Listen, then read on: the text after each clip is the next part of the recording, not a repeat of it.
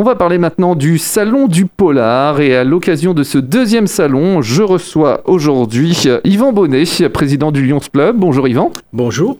Je reçois également Pascal Tissier, organisateur et romancier. Bonjour Pascal. Bonjour. Et euh, Jacques Binet, euh, qui s'occupe de la commission du polar et qui fait partie du Lions Club. Bonjour Jacques. Bonjour. Alors, on va commencer peut-être par faire un bilan euh, du premier salon du polar, parce qu'il y a eu un premier salon alors, qui n'a pas été évident non plus parce que c'était en période euh, Covid l'année dernière. Bah, ça n'a pas été évident, mais on s'est lancé, on était content de la réussite. De toute façon, je crois que Yvan va en faire le bilan maintenant, mais c'était un coup d'essai et ça a été très bien transformé.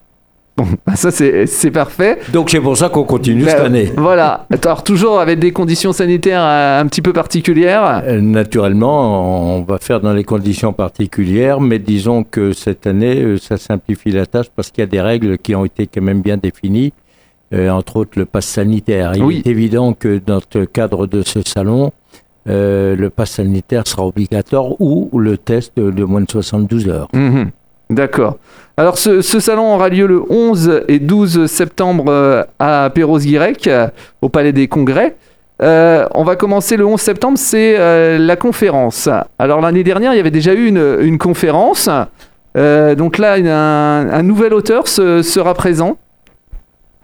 Oui, en effet, l'année dernière, je m'étais lancé à l'eau pour cette première parce que, bah, comme c'était, il y avait une grande part d'inconnu un petit peu, il fallait que quelqu'un le fasse. Et j'ai fait animé une conférence sur la police scientifique de l'Antiquité à nos jours. Et là, cette année, nous avons invité un, nouvel auteur, euh, Richard Marley. Richard Marley euh, est le petit Sherlock Holmes, je ne parle pas de la taille, hein, mais c'est le Sherlock Holmes de français, si vous voulez.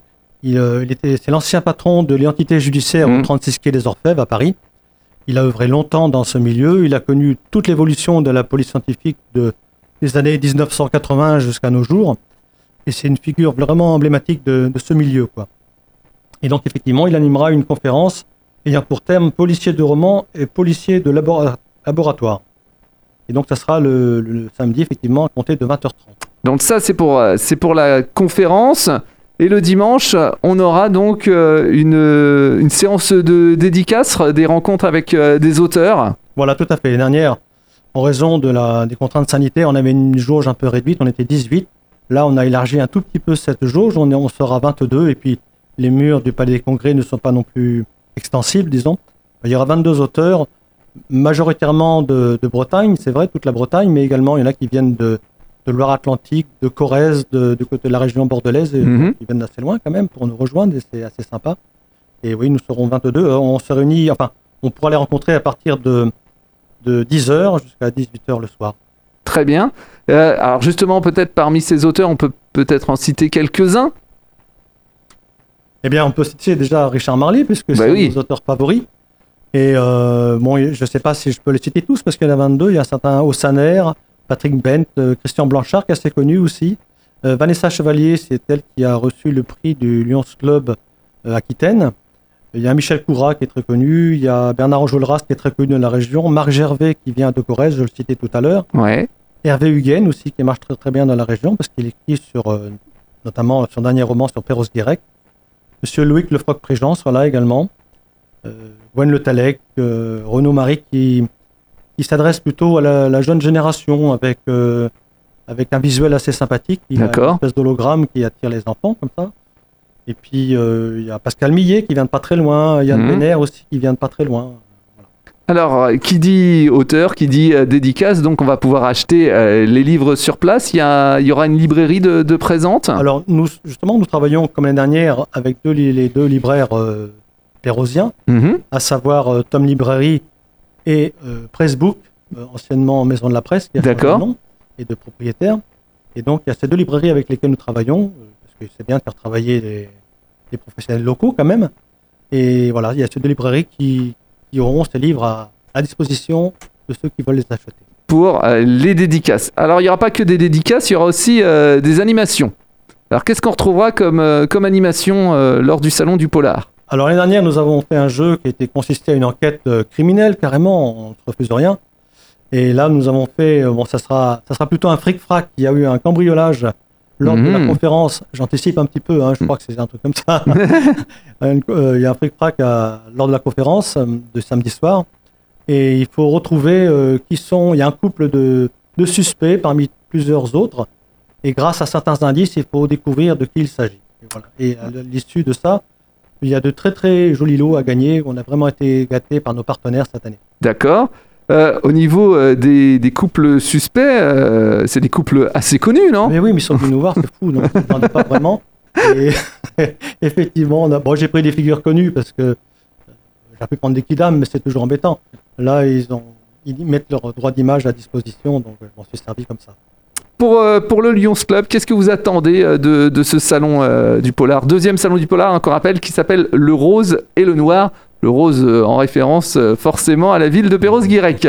Oui, bien sûr. Et vous me donnez l'occasion de citer euh, le partenariat avec la ville de Perros, qui est très important et sans qui nous ne pourrions pas organiser ce salon du polar, qui met à notre disposition ben, le magnifique palais des congrès de Perros-Guirec pour, pour réaliser ce, ce salon.